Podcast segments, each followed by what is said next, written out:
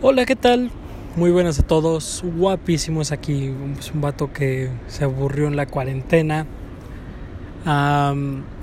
bueno, bienvenidos a este primer episodio de, del podcast, este podcast que pues no tiene un sentido en sí, simplemente pues estaremos aquí cotorreando sobre las cosas que nos rodean, sobre las cosas que vivimos y pues con base en esto que vayamos platicando, poco a poco pues irnos divirtiéndonos, quitando el aburrimiento de la cuarentena, chance y hasta aprendemos cosas nuevas, ustedes, yo, quién sabe. Así que vamos a comenzar, pues primero que nada, viendo de dónde viene esta motivación. yo tengo una amiga a la que quiero mucho y esta amiga me dijo que sería pues una muy buena idea que algún día yo hablara sobre cómo percibo el mundo, cómo es que lo llego a vivir. mucha gente me dice que es muy divertido hablar conmigo, a veces es muy padre, a veces se ve pues como algo feliz, como algo interesante de escuchar. Y entonces, pues vamos a comenzar a hablar un poco acerca de esto. Esto que es pues nuestro primer episodio que se llama ¿Cómo pienso yo que debemos entender el mundo? ¿Cómo pienso yo que se debe entender la realidad? Pues para poder ir poco a poco aproximándonos a una forma diferente de ver la vida y también si es que continúan escuchando los episodios pues que se den cuenta de cómo es que van a ser entendidos los episodios. Claro, lógicamente algunos serán de ciencia, algunos serán de reflexiones, algunos serán de cosas raras como teorías conspirativas, alienígenas, esto que está pasando del coronavirus 19. Luego también posiblemente cuente anécdotas chistosas, tal vez en algún momento invite a un amigo o a una amiga o estemos en bola. Incluso puede ser que hablemos sobre los temas más clásicos y contemporáneos de toda la vida, como lo es el amor, la felicidad, el miedo. Podremos intentar muchas cosas, lógicamente, pues dependiendo de que vaya necesitando el podcast. Pero bueno, vamos a hablar hoy en un primer momento sobre esto. Cómo yo el vato que está aburrido en cuarentena piensa que se debe de entender el mundo, cómo es que nos podemos aproximar. Y pues en un primer momento presentaré cómo va a ser la estructura de los podcasts. El primero pues es, vamos a hablar de los elementos aledaños, es decir, qué cosas rodean lo que quiero decir y los temas que poco a poco vayan saliendo.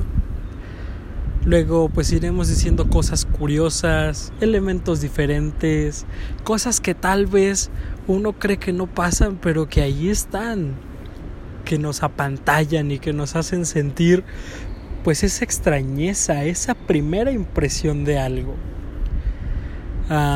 Iremos viendo pues también interpretaciones, opiniones importantes, a veces de autores que han escrito libros, a veces de gente que me ha inspirado, a veces pues de lo que me han dicho profesores, maestros, amigos, compañeros, de lo que yo he pensado en sueños, he escuchado en sueños, he vivido en mis sueños, también es un material pues sumamente importante para esta tarea.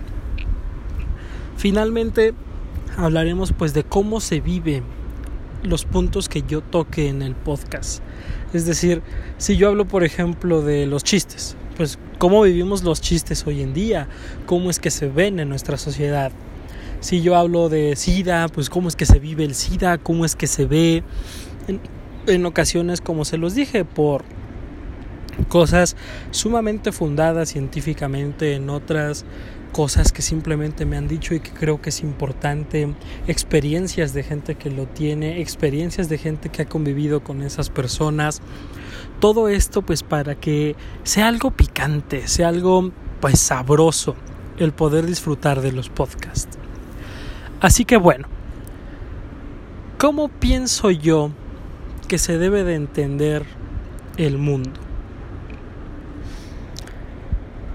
Es algo un poco complicado, sobre todo por el momento en el que vivimos.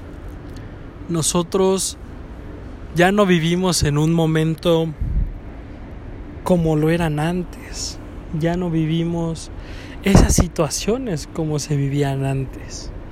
Antes la gente disfrutaba de cierta estabilidad, antes la gente disfrutaba de pensar que precisamente tenía un lugar en el mundo, tenía una forma de ver, de actuar, de pensar y que podría ser así toda la vida. Sobre todo nuestros abuelos, algunos tíos, algunos papás, pues vemos esos esos tintes que quedaron de su adolescencia, su adultez, incluso de su infancia, plasmados en las personas que son hoy en día. Hay momentos en los que las conductas, pensamientos, creencias o acciones que ellos hacen, las hacen literalmente pensando que así es como se hacen las cosas. En ocasiones nosotros hemos logrado tener un cierto grado de seguridad, nosotros logramos decir, pues es que así se hacen las cosas. Pero cuando uno regresa a casa, cuando uno está pensando pues en lo que le pasó en el día, cómo hizo las cosas, si había otra forma de hacerlo. Hay gente que dirá, yo no pienso en eso. Puede ser, no hay nada de malo en querer conservar esa estabilidad. Pero hay otro tipo de personas que nos hablan precisamente de cómo todo lo que se creía y todo lo que se pensaba que era la estructura y orden ya no lo es. Hoy en día es tan fácil perder la identidad que uno tiene. Es tan fácil que sus ideas sean atacadas. Es tan fácil que se quiera aferrar a algo y que al poco tiempo esto pues deje de existir o cambie de moda. ¿Qué cosas son entonces las que rodean a cómo debo de entender el mundo. Primero que nada, vamos a hablar pues de los momentos que vivimos antes y durante las teorías, los principios, las explicaciones, los libros. ¿Qué pasa con nosotros? Rescataré tres momentos. Y el primero es cuando nacemos. La vida es algo tan complicado. Nosotros venimos de algo sumamente pequeño y nos transformamos a veces en cosas inmensas. Es sorprendente que algo tan insignificante se pueda convertir en algo tan prominente como lo son ustedes. ¿Qué pasa entonces cuando nacemos? Cuando nacemos llegamos a un mundo raro, lleno de cosas que no entendemos pero que vemos, lleno de situaciones que nosotros pensamos que pues no pasa nada, que pasa algo. Estamos tan sumidos en nosotros mismos, tan individualmente catalogados, tan ignorantes del todo que nos rodea, que vivimos una paz, pero es una paz que no existe, es una paz que no tiene palabras. No sabemos por qué estamos en paz y sin embargo lo estamos. La paz realmente, vivir en paz, no consiste en que tú sepas por qué estás así. El que pone en palabras un momento que disfruta, lo asesina, porque le quita la posibilidad de poder entender y poder disfrutar todo lo que puede variar. Vivimos entonces en una verdadera paz porque ni siquiera tiene palabras. Ni siquiera estamos escuchando nuestra voz interna, la voz del otro. Conforme vamos creciendo, nos damos cuenta de que en realidad no estamos tan solos. Nos damos cuenta de que en realidad no solamente somos nosotros en este mundo, sino que hay otras personas. Y digo esta, este, esta, esta palabra personas porque personas es un diminutivo de algo llamado otro. Cuando yo me refiero a otro, estamos hablando de la totalidad de la otra cosa, tanto del aspecto físico y corporal hasta del aspecto psicológico e imaginario que tenemos con esa persona. Es decir, que si nosotros tenemos un amigo, ¿es una imaginación? Correcto, señores. Que tú te lleves bien con una persona, que puedas hablar con él, que pases tiempo de calidad, no significa que sea tu amigo. El humano cuando es pequeño imagina la relación, imagina que posee una conexión con otro para evitar romper esa estabilidad emocional que tiene. Esa cosa que antes no tenía nombre, ahora lo tiene. Y en cuanto nosotros dejamos morir eso que no tenía nombre y que ahora ya tiene, es cuando la decadencia del ser humano comienza a aparecer. Una vez que nosotros nos damos cuenta de que hay otro, de que hay palabras, de que poco a poco estamos empezando a ver este mundo con otros ojos, nos damos cuenta de algo.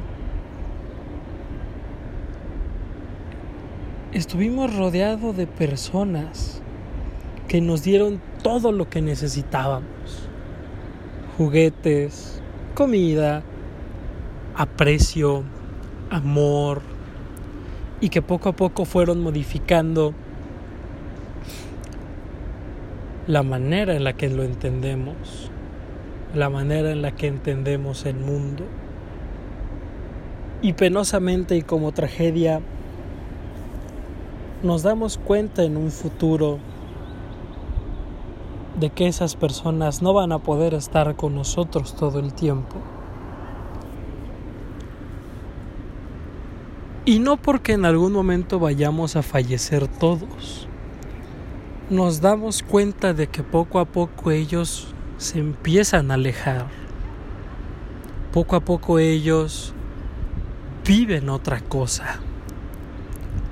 Poco a poco ellos tienen sus propias preocupaciones, anhelos, esperanzas, sueños, y que nosotros también tenemos eso.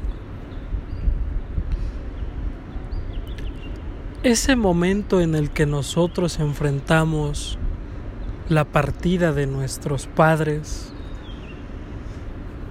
como nosotros lo entendíamos, nos forja. Y mucha gente dirá, güey, tus padres no son tu destino. Tú puedes elegir otra forma de vivir. Por supuesto. Yo siempre he preguntado, ¿qué tantas herramientas tiene un niño de dos o tres años para poder afrontar que las personas en quien confiaba ciegamente ya no están con él. Imagínense un día amanecer en un mundo a su edad, tengas 15, 20, 30 años, en donde ya no hay nadie. Sales a las plazas, te metes a las casas, comes, duermes y no hay nadie. Ese vacío es lo que yo pienso que se siente cuando nos toca separarnos por primera vez de ellos. Poco a poco vamos buscando en las personas con las que vivimos esa cosa que no tenía nombre. Vamos buscando en nuestros amigos, en nuestra familia, en nuestras parejas, recuperar eso que no tiene nombre, recuperar la paz ignorante es la misión del ser humano. Y todos me dirán, güey, trabajar un chingo no es estar en paz, estar angustiado no es estar en paz. Estar haciendo X, Y, Z me duele, me lastima, me quema, no puedo. No puedes decirme que todo lo que buscamos nosotros es esa pendeja paz ignorante. Pues bueno, tortuosamente y muy penosamente, sí lo es. Llorar, sufrir, lastimarse, comer mucho, comer poco, estar tirado en la cama, comer helado, siempre busca la realización de algo que se perdió hace mucho tiempo y que hoy en día no sabemos qué es.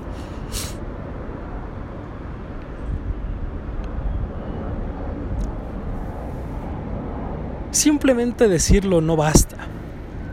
En realidad, todavía hay algo más que nosotros podemos hacer.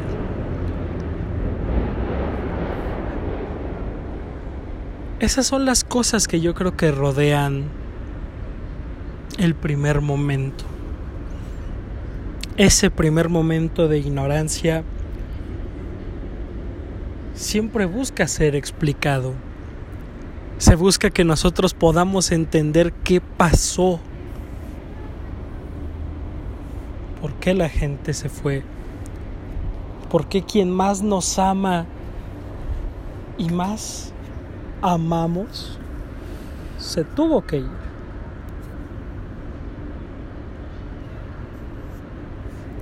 Es ahí cuando nosotros entramos a un mundo raro, un mundo que no sabemos bien por qué es obligatorio. Entramos al mundo de la educación. Y el mundo de la educación no es la escuela en realidad. El mundo de la educación es contactar con otro y escucharlo. Uno se educa y se transforma en medida que conoce a otra persona. ¿Cómo? Sencillo. Bueno, no, guardaremos eso para un poco más adelante. Vamos a concentrarnos ahorita en este primer momento, esta primera aproximación. Vamos a hablar sobre la estructura y la dinámica del mundo.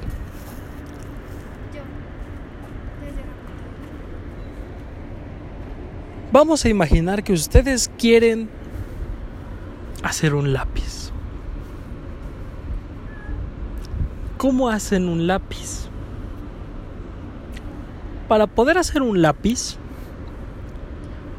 ustedes primero necesitan haber visto un lápiz necesitamos haber podido entender que un lápiz es un trozo de madera que puede o no tener una goma de color rosa arriba con metal y que en la punta tiene un mineral que se extrae del suelo llamado grafito.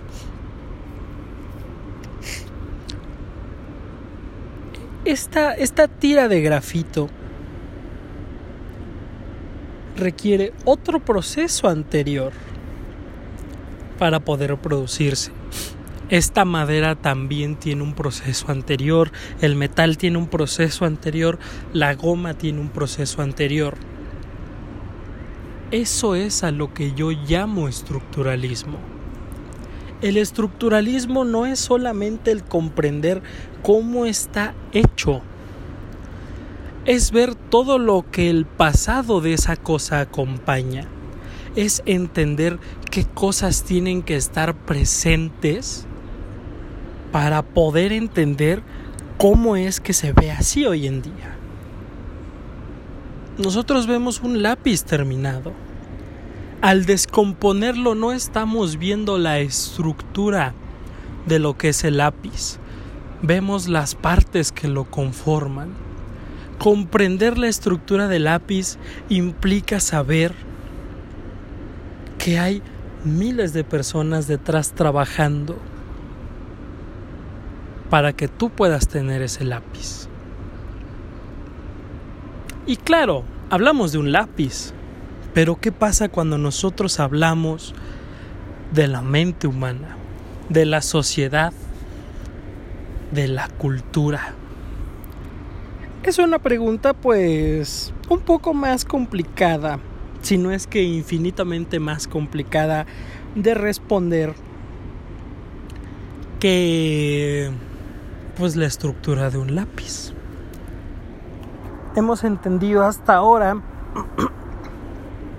que la estructura no es solamente el ver cómo está compuesto algo, sino entender todo lo que hay anterior a él o a esa cosa para que se pueda disfrutar de esa cosa. Esto nos lleva a nuestro segundo punto, en cuanto nosotros poseemos algo, tenemos potencialmente una infinidad de cosas. ¿Un lápiz puede ser un arma blanca? Sí. ¿Un lápiz puede ser un instrumento de masturbación? Sí. ¿Un lápiz puede ser una herramienta utilizada para escribir en una superficie determinada? Sí, también. Las posibilidades únicamente terminan cuando se realiza una acción con el lápiz en el momento en el que nosotros no estamos apuñalando a alguien y estamos escribiendo, estamos asesinando todo lo que pudo ser ese lápiz y optamos por una sola cosa. Eso es lo dinámico de la vida. Lo dinámico es, pues esencialmente, ¿Qué es lo que se pone a prueba? ¿Qué es lo que nace? ¿Qué es lo que se vive con las cosas? Y por momentos, pues lógicamente, es imposible separar la estructura y la dinámica. En el pasado se pensaba que lo estructural y lo dinámico eran cosas totalmente diferentes de explicarse, pero son las dos caras de la misma moneda.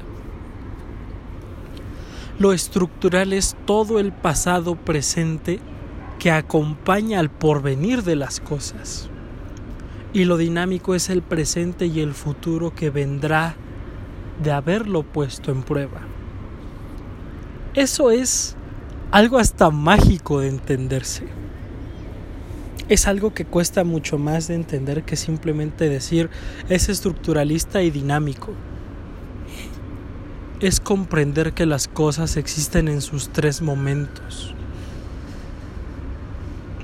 Que hay un pasado, un presente y un futuro que nosotros no vemos, pero que ahí está. Las teorizaciones sobre el pasado hablan de que, güey, ya pasó. Nunca más puedes volver a recuperar ese momento. En el presente es instantáneo. En cuanto nosotros nos volvemos conscientes de que estamos en el presente, el presente ya es pasado. Y en el momento en el que nosotros estamos pensando en el futuro, no estamos pensando en lo que todavía no existe, estamos pensando en lo que suponemos que pasará por lo que ya pasó y está pasando. Esos tres tiempos están interconectados en algo que no podemos disolver. Los lápices poseen un pasado, un presente y un futuro que están encapsulados y que únicamente en la dinámica se ven. Sin embargo, esto poco nos ha dicho sobre lo que en realidad es la construcción del mundo. ¿Cómo es que se construye el mundo entonces? ¿Y cómo es que podemos empezar a entenderlo? Muy fácil. Yo soy fanático de colocar autores. Autores que han escrito tanto y han dedicado su vida a tratar de ayudarnos a entender. Vamos a ir hablando ahorita poco a poco de pues qué son esas personas o esos seres que nos han ayudado a entender todo este paradigma entre el pasado, presente, futuro, la estructura y la dinámica de las relaciones. ¿Qué mejor manera de empezar que con uno de mis escritores favoritos, Sigmund Freud? Sigmund Freud fue un psicoanalista, el primer psicoanalista del mundo, que es reconocido por muchos y odiados por más. Y todo esto se centra alrededor de una premisa. Por un lado la gente dice, Freud no es científico. Mm, estoy parcialmente de acuerdo. Freud sintetizaba todo a sexo. Estoy parcialmente de acuerdo. Freud se casó con su prima, consumía cocaína, estafaba a sus pacientes. Son las fantasías delirantes de un hombre que trataba de entenderse publicadas en la ciencia y que toda la gente se constituyó como una religión. Puede ser, yo no lo niego. Pero algo indiscutible de Freud es que fue tan influyente en el mundo contemporáneo nos enseñó una manera diferente de ver el mundo. Comprender todo lo que lo rodea, la dinámica, la sensación de la sensación social sobre él, lo que muchos escritores publican y hacen, pues lógicamente poco nos ayuda a entender por qué está en este podcast. Hay cinco puntos que yo quiero tomar de este hombre. Y va a ser una reconceptualización tomado de sus ejemplos con lo que se vive hoy en día sobre su teoría. ¿Qué es lo primero que nosotros podemos decir? Sencillo. El concepto de sexualidad.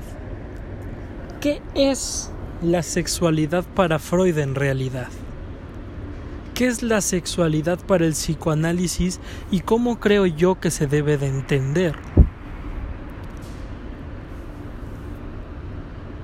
En su libro, bueno, en sus conferencias que dio a médicos de introducción al psicoanálisis, Freud establece el concepto de sexualidad como toda la gratificación acompañada de un estímulo que nosotros vivimos.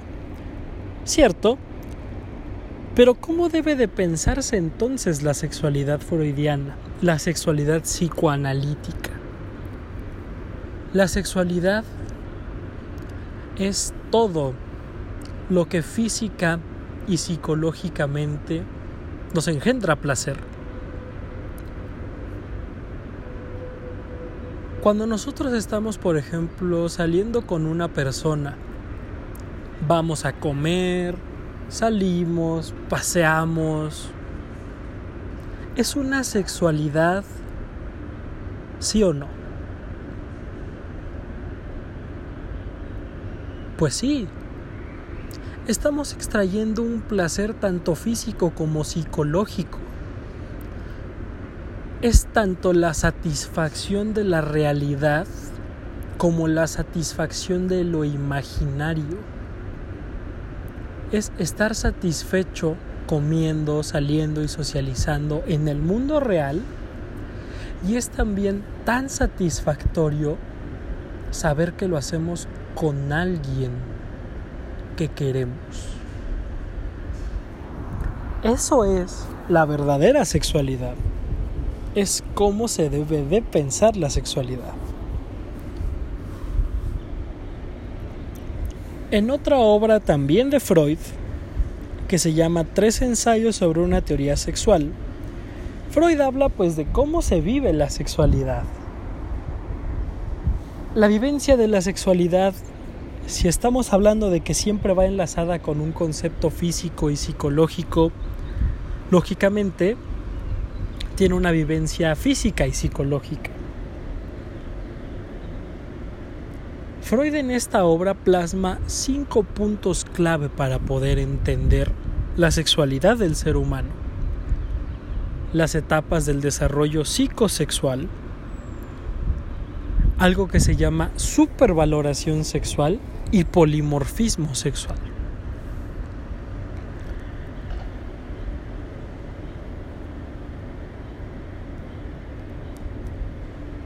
Cuando nosotros hablamos de que hay un carácter oral, acompañamos a la satisfacción física de la boca. Esto lo vemos pues en todos lados de lo que nos rodea. Hay gente que, por ejemplo, su mejor manera de demostrar amor, aprecio, afecto, de disfrutar una relación es hablando, comiendo, bebiendo, besándose, teniendo sexo oral, haciendo sexo oral. Esas personas que utilizan la boca para poder expresar este sentimiento afectivo van acompañadas de una pérdida van acompañadas de la pérdida de lo que amamos antes y no sabíamos que teníamos. Ellos afortunada o desafortunadamente eran personas que perdieron algo que amaban muchísimo.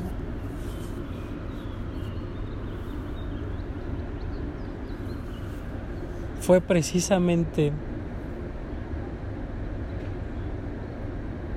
cuando perdimos el placer de estar en contacto físico con nuestra madre o con nuestro padre o con quien sea que haya sido, que nosotros nos quedamos en este carácter. Esa satisfacción que uno tiene a nivel físico de beber alcohol, de comer, de hablar, representa una satisfacción física que también representa una satisfacción psicológica.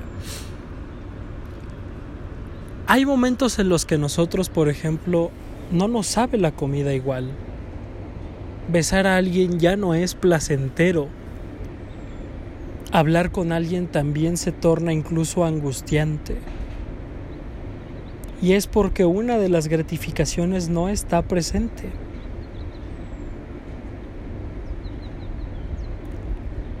Ese es el verdadero concepto de lo oral. Algo que física y psicológicamente en conjunto engendran un placer. Luego nos vamos con el carácter anal. El carácter anal, Freud lo concretaba como el control y el descontrol. son personas, pues sí, sorprendentemente lo dice Freud, que cuando eran más pequeñas vivieron el control de esfínteres de una manera tortuosa y, y penosa, o muy gratificante y muy estimulante. Gente que tiene una satisfacción monetaria por encima de todas las cosas, gente intensa, gente, pues sí, descontrolada, desbordante. Gente que no establece bien el control en su vida, gente a la que le cuesta decir ya basta, gente que no pone límites, es precisamente la gente que nos encontramos aquí. La satisfacción física de dónde proviene? La satisfacción física proviene nada más y nada menos que del sentimiento de control de nosotros mismos. Cuando estás angustiado y de pronto te logras calmar y dices, a huevo, yo controlo la situación. Estamos hablando precisamente de una gratificación física, el dominio del cuerpo. Gente que logra educar a su mascota, gente que logra hacer que los otros quieran, gente que nada más tiene que levantar la mano para obtener algo. El bajo ejercicio físico haciendo dominio sobre el otro entraña esto. Profesores que te dicen, güey, quiero 70 tareas para mañana, pertenecen a esta categoría. Lo que es más, los amigos que te dicen, hay que hacer lo que yo quiero, tienen una satisfacción de este tipo. Y psicológicamente lo que se pone es eso, el control el bajo estímulo físico y el amplio control psicológico es lo que caracteriza a estas personas. En un tercer momento, Freud habla de una etapa llamada etapa fálica. Y esta etapa fálica es una etapa sobre todo especial. En esta etapa fálica es cuando las personas que nosotros amábamos, se van. Es cuando nosotros tenemos que entender que no somos todo para ellos. Y también es el momento en el que nosotros decidimos sobre cómo va a ser nuestra sexualidad. Bisexuales, homosexuales, transvestis, heterosexuales, todas esas personas que se pueden afirmar como yo soy hombre, yo soy mujer, yo soy transvesti, yo soy transexual, provienen de aquí. Y provienen no porque alguien diga, claro, yo soy un hombre porque tengo pene, yo soy una mujer porque tengo vagina.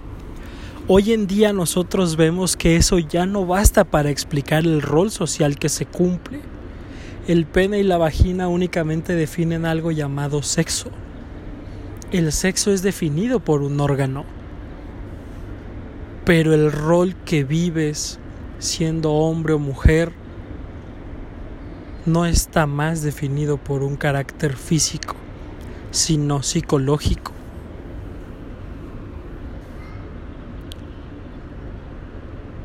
La gente que tiene una supervaloración por los órganos sexuales, una supervaloración por la ropa, la lencería, las drag queens. Ese tipo de personas precisamente va impulsado por este momento en el que ellos decidieron y vieron la diferencia.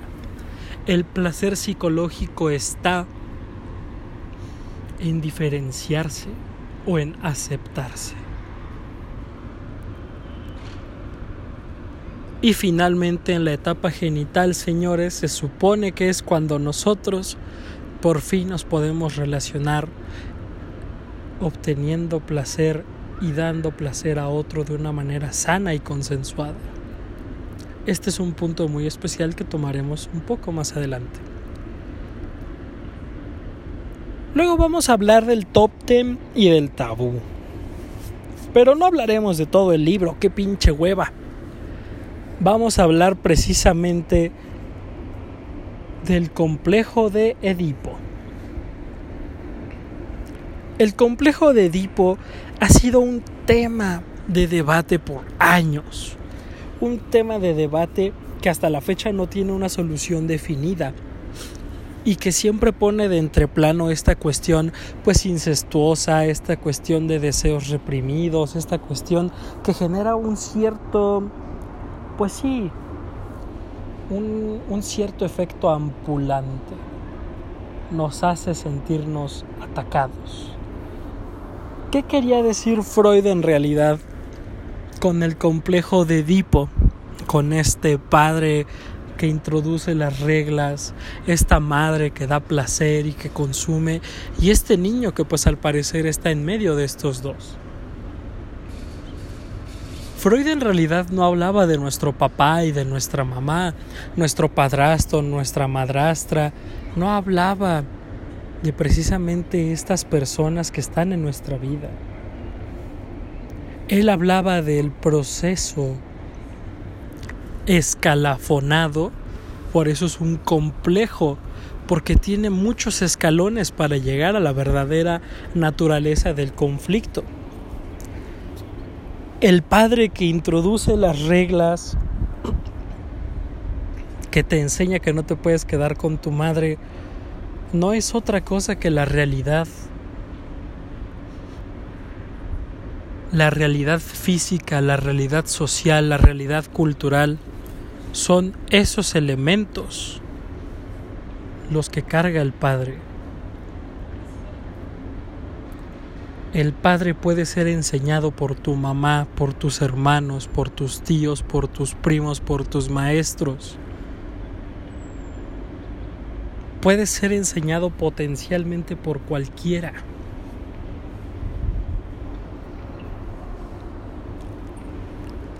Este es el que te dice no puedes hacer lo que quieras cuando quieras.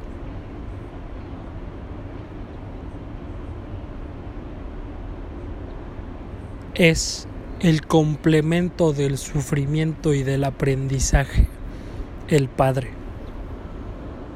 El Padre como ente de realidad es el que posee el desarrollo humano.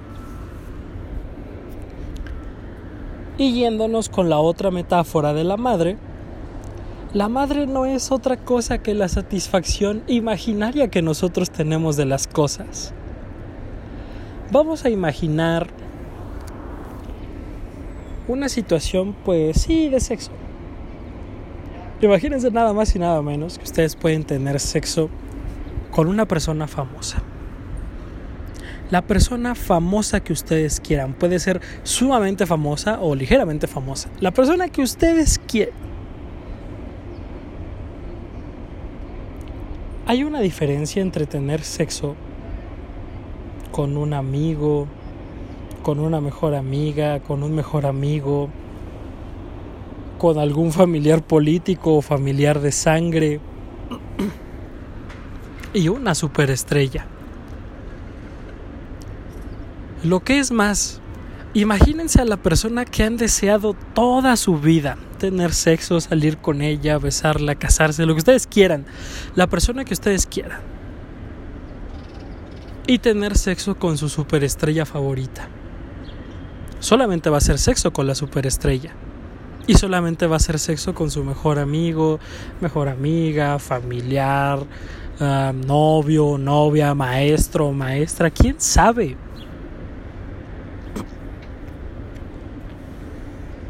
Hay gente que le dará más peso a la estrella porque es una superestrella y hay gente que le dará más peso a sus mejores amigos, familiares, etcétera, por todo lo que implica tener sexo.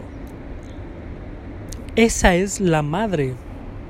La madre es la satisfacción imaginaria que tienes más allá de lo físico. Si tú cierras los ojos y tienes sexo, vas a sentir casi lo mismo en todos los aspectos. Que te tocan, que te excitas, que te lubricas. Pero es cuando abres los ojos y ves la imagen, la relación imaginaria que tienes con el otro que dices, claro, güey, por eso es tan placentero. La madre siempre ha sido lo que nosotros imaginamos que se realice.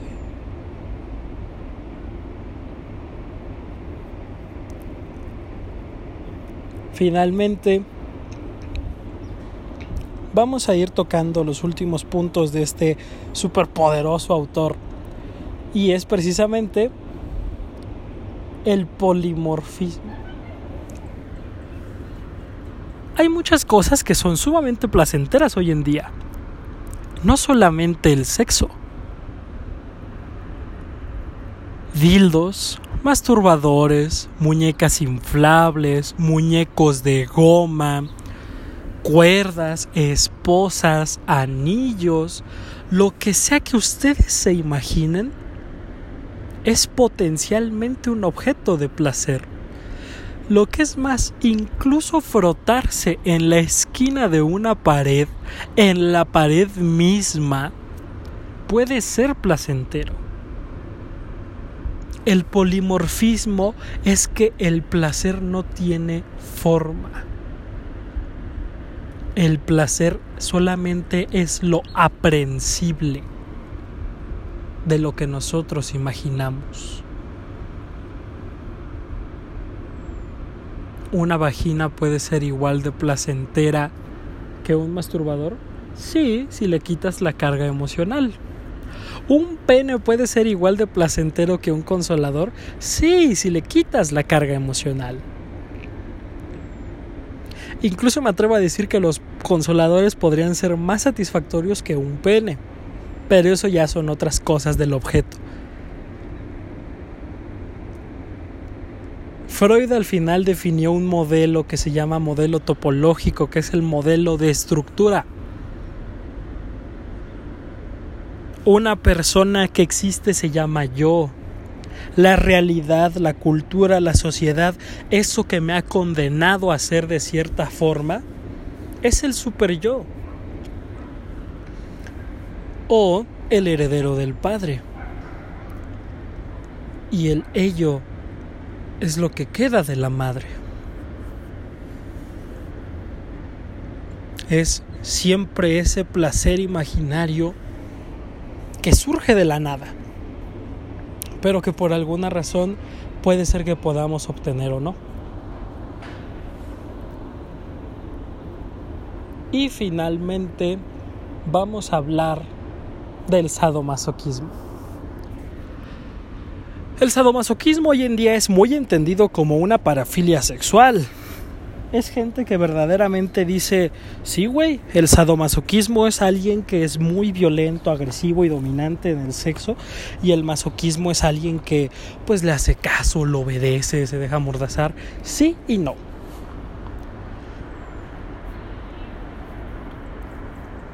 El placer tiene dos formas una forma erógena, física y psicológica en la que todo es bonito, hay felicidad, hay un sentimiento de sentirse perfectamente bien. Y hay otra parte de nosotros que tiene un placer sensacional en ser destruido.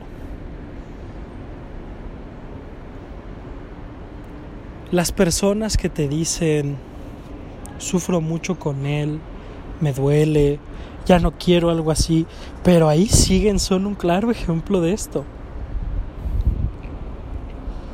Es gente que desde luego obtiene placer porque sufre. Cuando nos dan algadas, cuando nos ahorcan, cuando tenemos esas actividades pues hasta cierto momento bruscas, empujones, zapes, besos con mordidas, duele, duele físicamente. Y físicamente puede llegar a doler mucho. Pero una parte de nosotros obtiene placer de ahí. Obtiene placer de que las mordidas duelan un poco obtiene placer de que nos ahorquen, obtiene placer de que nos den nalgadas. Es decir, que la persona que sufre con su pareja obtiene el mismo placer que la persona que se siente feliz y plena. Sí.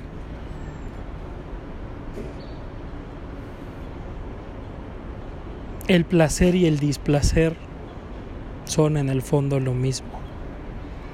Maneras de sentirse bien. Esa es la estructura, señores. ¿Qué otra cosa podemos tomar en cuenta? ¿Alguna vez han escuchado el constructivismo como corriente? Es sencillo, muy muy sencillo.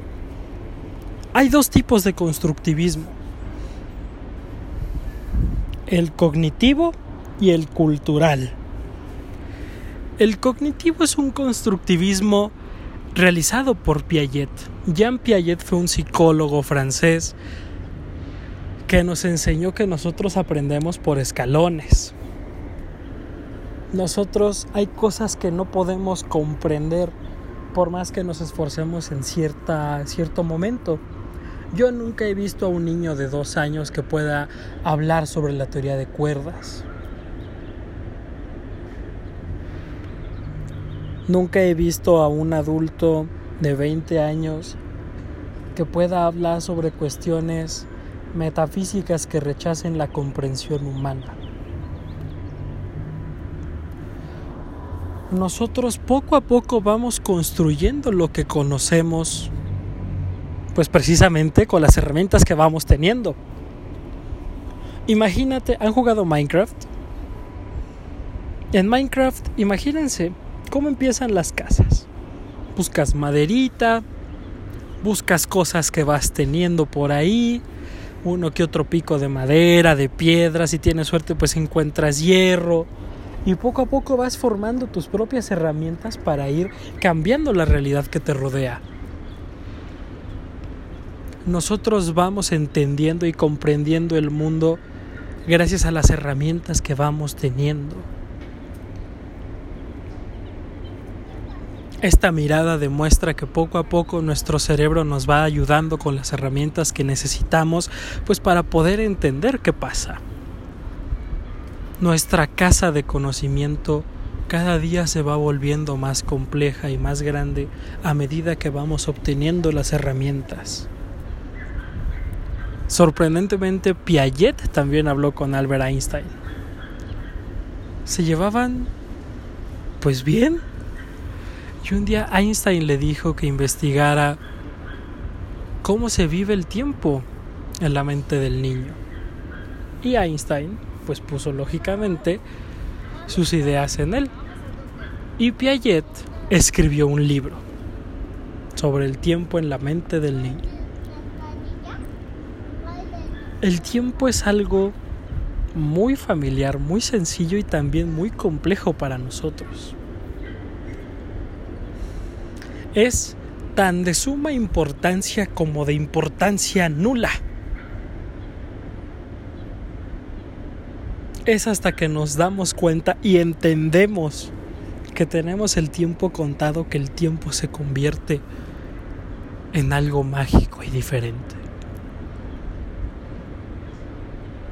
Es cuando entendemos que precisamente porque algo se acaba, lo entendemos. Y hay otro tipo de constructivismo que es con Vygotsky. Vygotsky fue otro psicólogo, pero ruso, que fue el primero en decir, señores, todos ustedes están pendejos. Y están pendejos no porque sean tontos. Están pendejos porque ninguno ha entendido el papel que la cultura juega en el ser humano.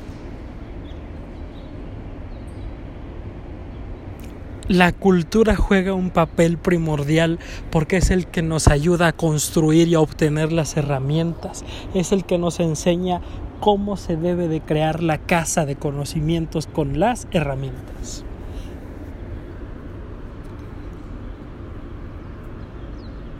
Es gracias a que nuestra mamá, nuestro papá, nuestros hermanos, nuestros primos, quien sea, nos empieza a decir, así se dice papá, él es papá, ella es mamá, esto es una planta, esto es un mueble. Es gracias a que nos dicen cómo se dice que podemos hablar y construir cosas.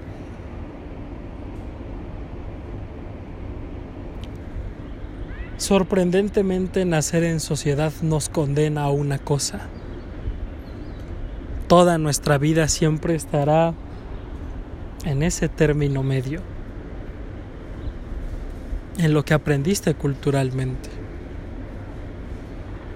La aceptarás o la rechazarás y eso va a distinguir tu vida el resto de tus días.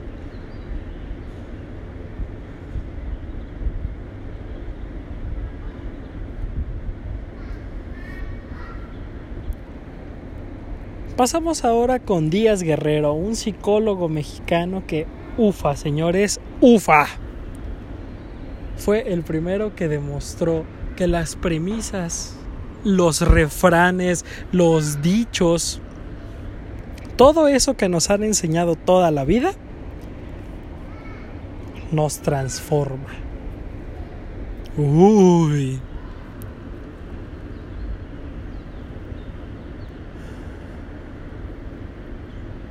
No debes robar, no debes matar, no debes hacer esto, aquello o aquello, haz esto, aquello o aquello. Soy tu madre y me debes respeto. Soy tu padre y me debes respeto. Todo eso fue lo que nos enseñó Díaz Guerrero.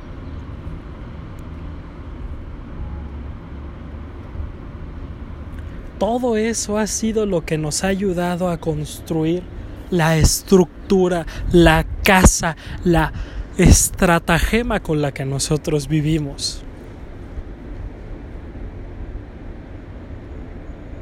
Es gracias a que nosotros entendemos cómo podemos pensar o no el mundo, qué podemos saber o no, qué podemos entender o no, qué podemos vivir o no, qué podemos vivir la dinámica.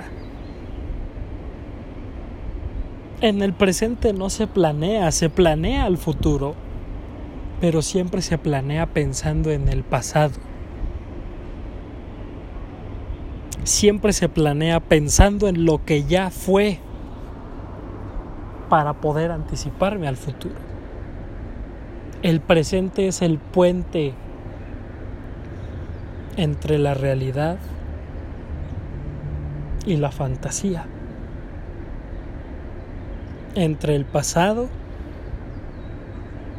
y el futuro. Así es como creo que se debe de entender el mundo. El mundo debe de entenderse pues en estos términos, el mundo debe de entenderse en un sincretismo. Es decir, nosotros podemos ver el pasado, el presente y el futuro de las cosas. No, nosotros podemos saber plenamente por qué hacemos las cosas antes. No, nosotros podemos entender cómo van a pasar las cosas en el futuro. Tampoco. Significa que la vida no tiene sentido exacto. Qué bueno que no tiene un sentido. Qué bueno que no llegas sabiendo qué tienes que hacer. Qué bueno que no llegas sabiendo. Qué bueno que llegas siendo un disco en blanco. Qué bueno que llegas siendo algo que no tiene meta ni futuro ni obligación. Porque es de esa forma que nosotros podemos decidir qué queremos. Hay gente que afortunadamente lo encuentra y gente que desafortunadamente no. La estructura es todo lo que te ha pasado, que te ha sido ser así. La estructura es lo que te ayuda a decir quiero o no quiero ser así. Soy una mierda de persona y los odio a todos, no quiero a nadie cerca pero no me dejen. Es tu estructura, chico. Tu estructura, chava. Es lo que te va a ayudar a decir quiero o no quiero cambiar. Es la dinámica lo que te enseña cómo te relacionas. La dinámica te ayuda a entender lo que eres en realidad. Yo soy una persona súper honesta y súper buen pedo. Puede ser, en estructura puede ser que seas así, pero en dinámica puede ser algo totalmente diferente. Sí, así es. El mundo debe de entender el pasado, el presente y el futuro de las cosas. Debe entender el por qué y para qué que cada uno decide. Muchas gracias por haber estado en este podcast, chavos. Lamento si fue un poco largo, pero pues así es como vamos a ir entendiendo un poco el resto de la serie. Posiblemente pasado mañana haya otro. Si les gustó, pues compártalo con sus amigos. Si no les gustó, pues manden un mensaje diciendo que soy una mamada, con que la cagué. Muchísimas gracias a todos por escucharnos y pues nos estaremos oyendo. Muchas gracias, besos a todos. Yo soy el vato que se aburrió en cuarentena. Bye.